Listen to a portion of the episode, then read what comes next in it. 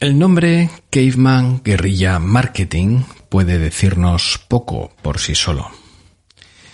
No obstante, a buen seguro que muchos de nosotros hemos disfrutado de alguno de los cientos de espectáculos visuales a base de gigantescas proyecciones sobre fachadas de edificios.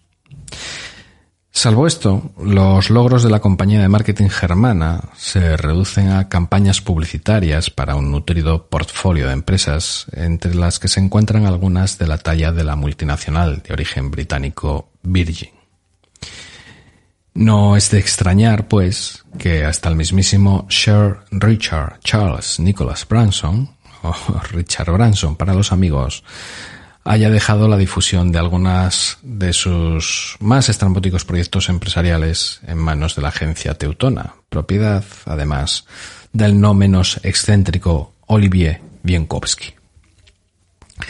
Así las cosas, este amante de la música electrónica de Jean-Michel Jarre y de los espectáculos de luz, láser y fuegos artificiales, saltó a la palestra mediática centroeuropea allá por el año 2013 por ofertar aluviones de críticas por la red en forma de servicios paquetizados.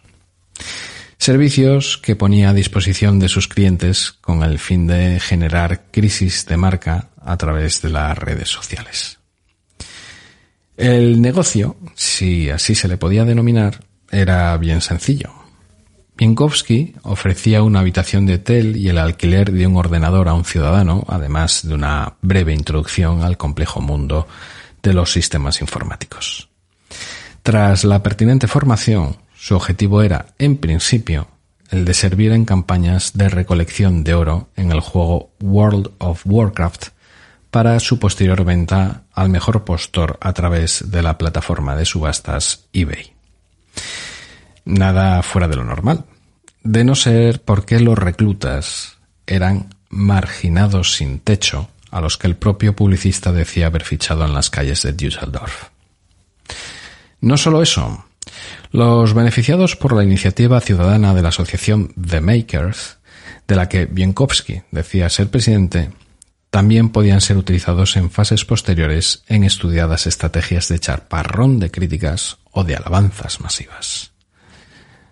Storms, tormentas de mierda, o Candy Storms, tormentas dulces, como eran más comúnmente conocidas respectivamente en el campo del marketing de guerrilla, estarían clasificadas, según diversas fuentes, en varios paquetes. Desde los 100 comentarios y 150 me gusta por tan solo 5.000 euros como servicio más económico, hasta alcanzar la nada despreciable cantidad de 200.000 euros por 15.000 comentarios y 5.000 valoraciones en la opción denominada, de forma poco original, Shitstorm XXL. Además del hospedaje sin coste y la pequeña puesta al día en nuevas tecnologías, el peculiar trato incluía fruta fresca y otros alimentos, exámenes médicos y pequeños incentivos tales como visitas a parques de atracciones, piscinas o casinos. Con esta especie de compensación, el tinte grotesco de la historia podría haberse minimizado de no ser por algunas lindezas vertidas por el joven publicista en forma de convencidas declaraciones de intenciones. Las personas sin hogar están aquí por su propia voluntad. Quizás la campaña haya creado algún que otro adicto al World of Warcraft, pero mejor eso que beber alcohol durante todo el día, ¿no creéis?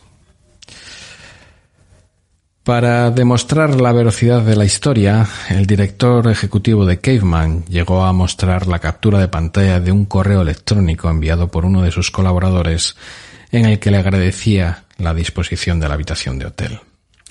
Sin embargo, la falta de una conexión sólida entre la identidad del supuesto inquilino y Bienkowski terminó por sembrar la duda sobre la autenticidad del programa. Todos los indicios apuntaban a un posible truco urdido con el propósito de llamar la atención sobre su agencia, aunque quizás no todo lo bien que hubiese deseado. Quien debía reclutar personas sin hogar para sus campañas se enfrentó a la creciente indignación entre los internautas por la cuestión planteada sobre la explotación de estos individuos. Llegados a este punto, hasta el propio sector de servicios publicitarios del país alemán se pronunciaría, manteniéndose a la expectativa sobre el modo en que su colega trataría el asunto. En pocas palabras, el colectivo al completo reproduciría la famosa estampa de los tres monitos siempre y cuando el modelo de negocio de Bienkowski supusiera cambios duraderos en la situación de las personas sin hogar en Alemania. Estos son mis principios, pero si no le gustan, tengo otros. Es curioso cómo esta célebre cita de Groucho Marx está tan presente en nuestros días. Desde que José Antonio Gelado puso en circulación aquel primer episodio de Comunicando un 18 de octubre de 2004, ríos de tinta han sido vertidos en medios de diferente índole, que de vez en cuando tornan la vista sobre el panorama del podcasting en español. Muchos comenzaron, algunos se quedaron por el camino y en medio las diatribas de siempre. Continuamente ha habido una clase de personas que se enfrentan diciendo qué es cada cosa y cómo debe ser hecha. Francamente, no debería pillarnos por sorpresa, de hecho, resulta paradójico que los más molestos con las decisiones que un podcaster toma para grabar, editar y publicar sean, curiosamente, los mismos que dicen cómo lo tiene que hacer. Y entre tanto tira y afloja, casi pasó desapercibida la manera en la que algunas plataformas y redes de podcasting irrumpieron, dando de lado a aquellos que habían abierto camino. Sin embargo, y a pesar de 16 años de recorrida, algunas de esas plataformas han llevado por vez primera los podcasts a los smartphones de muchos españolitos de a pie. Como consecuencia de esto, muchas grandes corporaciones han puesto la vista en un medio totalmente desconocido para ellas, confiando una fuerte estrategia de branding a nuevas producciones sonoras o ciñendo sus presupuestos a sencillos acuerdos de patrocinio. Sponsorización, mecenazgo, monetización, una palabra con la que a muchos se les llena la boca. Quizás sea este el año del podcasting, como los últimos tres años, al menos de los que yo tengo constancia. Las posiciones inmovilistas, independientemente del tema que se trate, casi nunca llevan a buen puerto. Como Charles Darwin dejó escrito en una cita cuya transcripción puede ser más o menos libre en este caso, no sobrevive el más fuerte, ni el más rápido, ni el más inteligente, sino aquel que mejor se adapta al medio. Un medio, por otro lado, que está en constante evolución y cambio.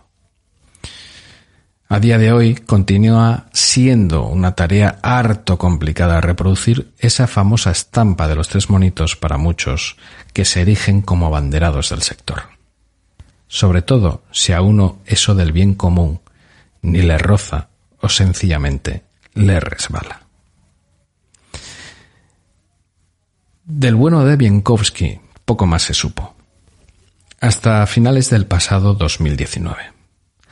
Las autoridades de Aitfaska, una localidad a 25 kilómetros de la turística Marrakech, eliminaron toda huella del memorial del holocausto que estaba construyendo la ONG alemana Pixer Helper y que consiguió, tras muchos años de violentas refriegas, poner de acuerdo en algo a judíos y palestinos. A ambos les cabreó la iniciativa no creo que haga falta decir quién es su fundador. No obstante, y a pesar de lo apestoso de aquel asunto de los sin techo, los responsables de campaña de Caveman se mantuvieron en sus trece y decían garantizar el anonimato tanto de sus colaboradores como de sus posibles clientes. Entre otros, la compañía afincada en Düsseldorf podría haber tenido en cartera al partido político CDU de Angela Merkel, según datos facilitados por algunos medios alemanes, tras el repentino crecimiento de seguidores experimentado en su cuenta de Twitter a finales del año 2012. Un crecimiento que, por otro lado, siempre se ve potenciado de forma natural a medida que aumentan los fans con la ayuda de una estrategia y contenidos adecuados hasta alcanzar una masa crítica. Como una pelota rodando escaleras abajo que aumenta progresivamente su velocidad y la altura de sus botes, siempre y cuando el suelo no se encuentre empapado por la lluvia, claro. Por cierto, soy Cristian Pérez y este no es un podcast cualquiera.